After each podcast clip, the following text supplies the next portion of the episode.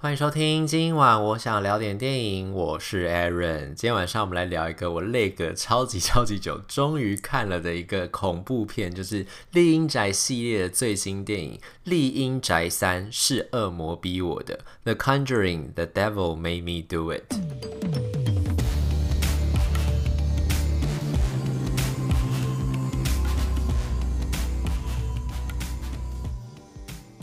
为什么会拖这么久呢？因为这个片子其实在台湾上映是七月二十二号的时候上映了嘛，现在都已经八月底了，就已经一个多月了。因为我那个时候就是看到评论，就是那个时候。呃，在美国已经更早就上映了嘛，然后评论就有在讲，就是说这一集《厉阴宅》好像没有前两集的《厉阴宅》好看，所以那时候我就一直在观望，然后中间又上了很多台湾就上了很多其他片子嘛，然后就去看其他片子，然后看一些串流什么的，就没有机会进到戏院看这个片子。然后我是在周末的时候，就是在线上串流平台浏览一些那个电影的时候，就赫然发现说这个片子在 Catch Play Plus 上面已经可以看到那个片源了，就是应该是因为 HBO Go 的关系吧，就它已经。开放了，就是等于线上合法的片源，你不用另外再花钱。你如果买会员的话，你就可以直接看到这个片子。所以我就想说，好，那我就趁着，因为温子仁执导的那个《极恶》。是这个星期要在台湾上映嘛？我想说好，那我就要赶在温子仁的正宗恐怖片上映之前，把这个《拎宅三》给它补完。所以我就在线上把这个片子看完了。我看完之后自己的感想啊，我是觉得它其实没有大家讲的那么差。就是以一个恐怖片来说，其实这个片子还是水准之上的一个作品。就不管它是特效，还是剧情，还是演员的演技，就是像 Patrick Wilson 跟那个 Vera Farmiga 一样，这次就回来演华伦夫妇嘛，他们俩还是演得很好。然后然后，这整个故事一样是从真实的命案，还有那个他们的调查档案里面去重新把它根据真实事件改编过来的，所以剧情的厚度跟层次还基本上它都还是有。然后再加上这个特效，大公司拍出来的电影特效一定不会太差嘛，所以都还是很厉害。就是以一个恐怖片来说，客观的条件来说，其实这个恐怖片还是一个蛮恐蛮恐怖，然后还蛮有水准的一部恐怖片。只是问题就是前两集《厉阴宅》真的太厉害太。太好看了！其实《厉阴宅》这个系列是我进到戏院里面，就大荧幕里面看的恐怖片的第一部。就是那个时候《厉阴宅一》的时候，是我第一次进到电影院里面看那个就是大荧幕上面恐怖片。我还一边遮着眼睛、遮嘴巴，然后在那边吸气，就是很紧张这样子。那是我的初体验。可看完之后，因为《厉阴宅》真的很好看，所以自此之后打开，人家说选的第一部电影很重要，因为我选的第一部恐怖片就是《厉阴宅》，所以自此之后就打开了我愿意进到电影院里面去看。那个恐怖片的那个呃，就是打开我的开关之后，我就敢进到电影院面看恐怖片。之后就算看了很多奇奇怪怪的恐怖片什么的，但至少就是还是会愿意进去看。所以，因为那个《厉阴宅》真的是很好看，我觉得它这个系列好看的重点，就是因为《厉阴宅》它讲的基本上都是华伦夫妇他们自己的调查的故事嘛，就是他们自己华伦夫妇是美国一对，就是号称他们是能够通灵，然后能够看到。就是我们说的阴阳眼啦，就是他们看得到那些鬼怪，然后他们知道怎么样，因为他们本身是那种非神职人员，但是他们本身是应该算是有信仰基督教或者信仰天主教吧，就是他们会有那种跟基督宗教相关的驱魔，他们熟悉天主教教廷，然后基督宗教里面的那些驱魔仪式，所以他们自己是。不算是神职人员，但他们自己可以去进行这些驱魔的工作。然后他们的就是在他们的过去的这些工作里面，就有很多超自然这些档案跟超自然的故事，其实都跟美国当地曾经发生过的非常有名的一些谋杀事件或是一些命案血案都有关系。这样子，所以丽英宅的这个系列基本上都是从他们之前曾经经手调查过的灵异案件里面。抓出来重新改编做的一个影视作品，这样包括《厉阴宅一》、包括《厉阴宅二》，还有这次《厉阴宅三》都一样。然后前两集的故事呢，《厉阴宅》这个系列会让人家觉得喜欢，就是因为它其实是以恐怖片片型去包装的关于家庭跟人性的故事。这个其实是一个还蛮，我觉得还蛮有趣的一种展现啦。就是以前的那种恐怖片，你可能主要就是要吓人，追求一个刺激感这样子。可是像这个《拎宅》系列，就是在恐怖跟惊吓之余，它其实还讲到了关于我们在面对一些超自然，就是不能够解释的事情，不能够解释的怪现象的时候，我们要怎么样心态去对付它，怎么样心态去调试它。就包括第一集跟第二集的故事，还有这一集的故事，其实在这一集就是恶魔逼我这个故事里面的家庭都一样，基本上这些遇到这种超自然怪现象的主角都是平凡人，都是一堆麻瓜，而且重点就是他们也不是社经地位多高的麻瓜，通常就是那种。草根性的家庭可能是蓝领阶级，甚至可能有一些是单亲家庭，或者就是普通的那种小家庭，不是什么多有钱，或是平常有做什么奇奇怪怪的事情，生活基本上就是非常非常单纯的那种小家庭。可是呢，他们就是莫名其妙会遇上这样超自然的现象，然后他们没有办法解决，而且他们也没办法离开。包括像第一集还有第二集都一样，就是他们住的那个房子，就是他们已经好不容易花了毕生的积蓄买下一个好房子，希望能够跟家人快快乐乐在里面生。生活，可是没想到这个房子就闹鬼，闹鬼了之后他们又不能走，因为这个恶灵已经缠上他们了，所以他们只要离开，恶灵一定会继续追杀他们，追他们到天涯海角。这样，他们必须要想一个办法摆脱掉这些恶灵，所以才会找到华伦夫妇。华伦夫妇来帮他们之后，其实他们也只是一个辅助性的角色，主要能够让这些恶灵驱散呢。除了他们的一些驱魔功力之外，更主要就是这些被呃附身或者是被恶灵侵扰的这些小老百姓、普通人的家庭，他们内心当中因为有了家庭跟温情的扶持，还有他们对于自己的人生抱有一些希望，然后他们找到了自己愿意相信跟活下去的勇气还有力量之后，华伦夫妇是因为他们这些小人物散发出来那种人性的光辉，才有办法借着他们自己本身内心的力量，去把这些恶鬼给击散，所以其实，在无形当中，在这种恐怖故事当中，它其实传递的是非常非常正能量的给观众，正能量的讯息。就跟你说，你遇到这些事情的时候，你还是要保有一些正面的希望、正面的态度，然后你不要忘记了家人对你的扶持，你身边还有很多爱你的人，他们都很愿意给你力量，所以你千万不要放弃，不要在邪恶力量之前屈服自己，不要放弃自己的防备，也要。积极的跟这些邪力量做对抗，你才有办法摆脱他们，然后真正战胜这些邪魔。很多时候，这些其实是心魔去滋养出来的邪魔歪道，这样会影响到你自己的内心当中的稳定。所以，其实它其实整体来说是用恐怖片来包装，但其实讲的是非常正能量的故事，所以才会让观众在恐怖跟惊吓之余，其实觉得这些故事很有内容，然后很受到这些故事的启发。那这次的这个恶魔逼我的这个第三集的故事呢，它其实一样也是从一九八。八一年的一个美国发生在康乃狄克州的真实命案去改编的。然后呢，它为什么会叫做是恶魔逼我的？就是因为这个案子后来发生命案之后，在审理的过程当中，那个就是被附身的那个叫做 Arnie 的那个凶手，他就首次，这是美国史上第一宗哦，司法史上的第一宗，就是有人在法庭上跟法官宣告，就是他要抗辩说自己无罪的理由是说，因为恶魔逼我的。就是恶魔逼我做的这样，这个事情后来，当然这个法庭后来那个法官是没有采信这件事情，因为他就说这件事情是没有办法科学认证的，所以不能拿这个东西来当做。这个嫌犯有没有犯罪或不犯罪的一个证据，不能拿来当做抗辩的一个理由，这样抗就是上诉的一个理由，这样。所以后来他还是有被判刑，可是这个事情就因为他在法庭上竟然可以讲出这句话，然后再加上华伦夫妇有协助他们来帮忙调查这件事情，所以声名大噪。后来那个就是 Arnie 这个凶手，在这个戏里面也一样有出现 Arnie 啦。Arnie 后来就是被判刑之后，他好像只服了几年的徒刑吧，就假释出狱了，这样。所以那个时候其实在。在美国算是蛮轰动的，这次就以这个事件来当做一个背景，来讲述阿尼被附身，然后犯下杀人血案，然后最后华伦夫妇去调查说，到底为什么阿尼会被恶魔附身，然后为什么背后会有这样子一个充满了这么离奇灵异事件的这个情况，调查背后的真相是什么？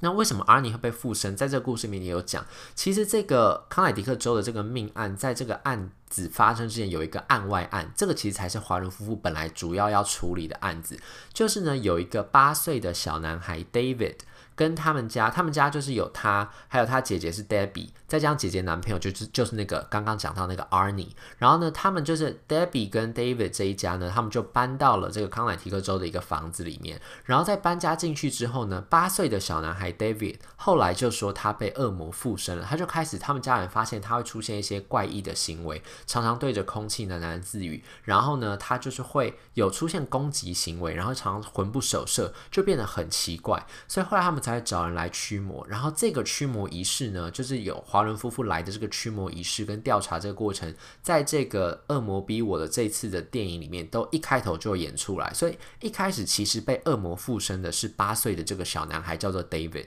然后等于他的姐姐 Deb Debbie 跟他的男友 Arnie，他们两个人是。跟着这整个驱魔仪式，帮忙在压住这个小男孩 Arnie 啊，小男孩 David 的这个呃膀胱旁观者这样子。可是，在那个驱魔的过程当中，因为那个 Arnie 看到这个就是他女朋友的弟弟，他们俩感情也很好，看到女朋友弟弟才八岁，然后就被恶魔折磨成这样，而且那个电影里面有演，就是他就是肢体。是异常的扭曲，然后脸上散发就浮现青筋，然后变成牙齿变得牙尖嘴利这样，然后就是整个那种感觉就是诡异的笑容浮现在他脸上，整个感觉就是觉得非常怪异、非常痛苦这样。所以那个时候 rn 就看不下去，看不下去女友的弟弟受到这样的折磨，他就开始跟恶魔对话，就他讲说：“你不要在那边欺负这个小男孩，你有种就冲着我来，你干脆来附身我好了。”就因为他这样子讲的关系，恶魔后来就从小男孩 David 身上跑到了 Arnie 的身上阿尼就被恶魔附身了。然后阿阿尼被恶魔附身了之后呢，后来就犯下那个在康乃狄克州这个血案。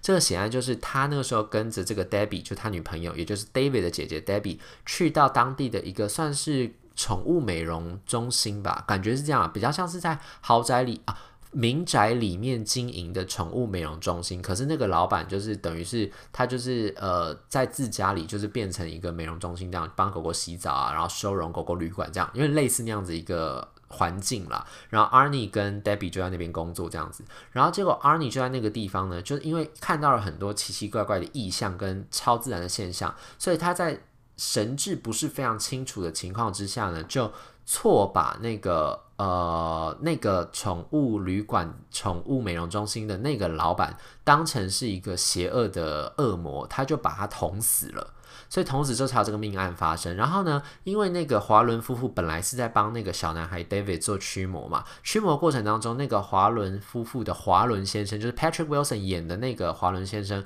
就因为被恶魔攻击的关系，所以就他就心脏病发，所以这个球就送医。可是，在心脏病发，他倒下被送医之前，他其实有看到，就是 Arnie 跟 David 对话之后，恶魔从 David 的身上跑到 Arnie 身上的那个景象。可是因为他看完之后，他本来要警告他们，但是恶魔就攻击他。然后他心脏病就发了，所以就送医。送医之后，他就好不容易从医院醒转过来之后，他就马上跟那个。呃，他太太就是那那个 Vera Farmiga 演的那个华伦太太讲，就跟他华伦太太讲，就说糟糕，那个恶魔其实已经从小男孩身上跑到那个 Arnie 的身上了，所以一定要赶快警告他们家，就说 Arnie 现在会出现这样，就是被恶魔附身，然后神志不清，可能会犯下很严重的罪行的这样一个情况。可是他们家去警告的时候已经来不及了，Arnie 已经犯下那个血案，而且被警方逮捕了，然后甚至法庭已经开始要以谋杀罪来审判他。所以在这样的情况之下，Debbie。然后华伦夫妇他们才会想办法说要赶快去找到说这个恶魔为什么明明就已经是呃脱离了小男孩的身上，David 身上跑到 Arnie 身上，他是怎么样情况之下？操纵 Arnie 去犯下这样的血案，然后为什么操纵完之后，他们又看不到恶魔附身的任何的痕迹？他们想要知道到底是谁在幕后主使这一切，背后到底是什么样超自然的力量？还有这一家人为什么，就是 David 为什么他们明明也没有跟人家结怨，他们只从外县市搬到这个地方来，外地搬到这个地方来，为什么进到那个房子之后就会被恶魔附身？他们就开始要一连串去寻找这些。啊、种种的蛛丝马迹，要抽丝剥茧，看到幕后到底真正的幕后主使者是谁？到底是谁让这样子可怕的情况发生？背后到底有什么邪恶的力量？还有是谁在驱使这样邪恶的力量？就是这整个故事背后，就是后半段了，就大概呃三分之二、四分之三，总共要处理的就是这个故事。他们还包括就变成说，他们要找他们助手，就说，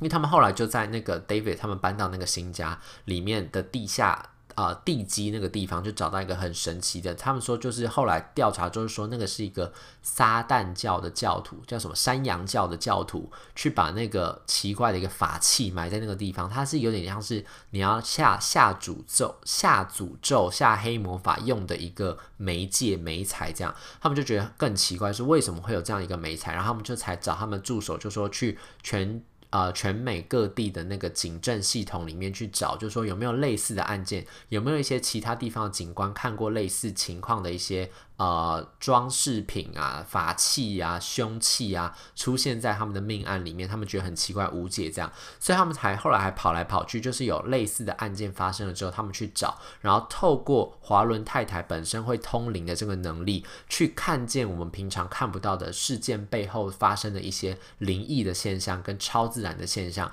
然后才去解释说整个背后的谜团是什么。那我觉得这个片子呢，我自己整个看完之后啦，就像我刚才说，它其实。以恐怖片来说，它并不算是一个太糟糕的作品，它其实是一个水准之上的作品。可是因为跟前两节故事比起来，前两节故事就我刚刚一直在讲，就是他们的故事其实是。就那种小人物搬到了一个闹鬼的房子里面，这个房子为什么会闹鬼？为什么是凶宅？其实都没有任何的理由。当然电影里面会解释，可是比较像的情况就是说，他们等于是误打误撞闯入了这样子一个凶宅里面，然后就被一个恶灵侵扰。所以这个关系其实很单纯的，就是恶灵本来就在凶宅里面，然后他们就是有人来打扰他们的安宁，他们就对这个人下诅咒，对这个人就进行一些超自然的这种灵灵异世界的干扰。这样子，所以这个是很单纯。华伦夫妇来到这个地方，只是要对付这些恶灵，让这些恶灵离开这些无辜的老百姓就好了，就是这样子一个关系。可是这一次的故事呢，就变成比较复杂，就是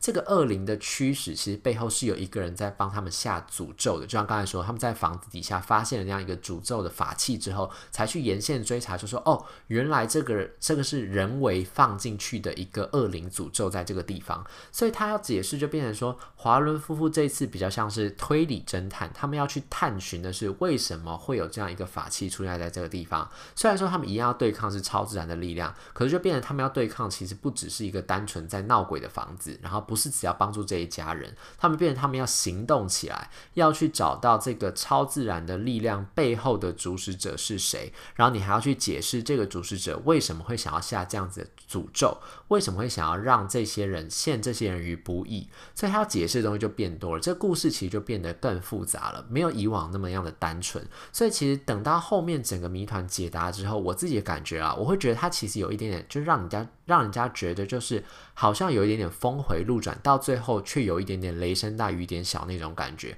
故事变得不是这么样的单向，然后变成说它其实有很多想要解释的东西藏在这个里面。那解释的东西一多了之后，就消就稀释掉了观众对于华伦夫妇还有这一家受害者之间那种关系的连接程度跟投入程度，所以我觉得很大程度上是因为这个故事的呃重心，还有他想要改写的这个内容，它主要放在的这个就是恶关于恶灵的这个部分，它是放在了另外的呃就是。不是纯粹是一个超自然的存在的一个情况，还涉及到其他不同的第三方的人事物等等，就更多的人、更多的物品、更多的元素加进来这个故事之后，反而让这个故事的焦点没有这么样集中，然后进而呢，就让大家可能对这个故事的投入程度会减少一点点，可能大家才看完之后才会觉得说，好像没有前两集那么样的。呃，紧凑那么样的浓缩，那么样的有力，然后那么样精彩的这种感觉。不过呢，如果你是喜欢恐怖片的人，我是不觉得，就是以他的这个特效跟他们这些演技，就像我刚才说的，以恐怖片来说，其实这还是一个水准之上的作品。所以，如果你真的很喜欢，然后你还没有看过《厉阴宅三》的话，不妨就跟我一样，趁着温子仁正宗的恐怖片要上映之前，把这个《厉阴宅三》补起来吧。就现在戏院跟线上反正都看得到嘛，就找机会可以自己去把它拿找来看喽。以上就是今天想跟大家分享这部《丽英宅三》是恶魔逼我的。如果对这期节目内容有任何的意见，欢迎留言或是到 Instagram 搜寻电影伦森私讯小盒子让我知道。这样我想聊点电影，我们下次再见，拜拜。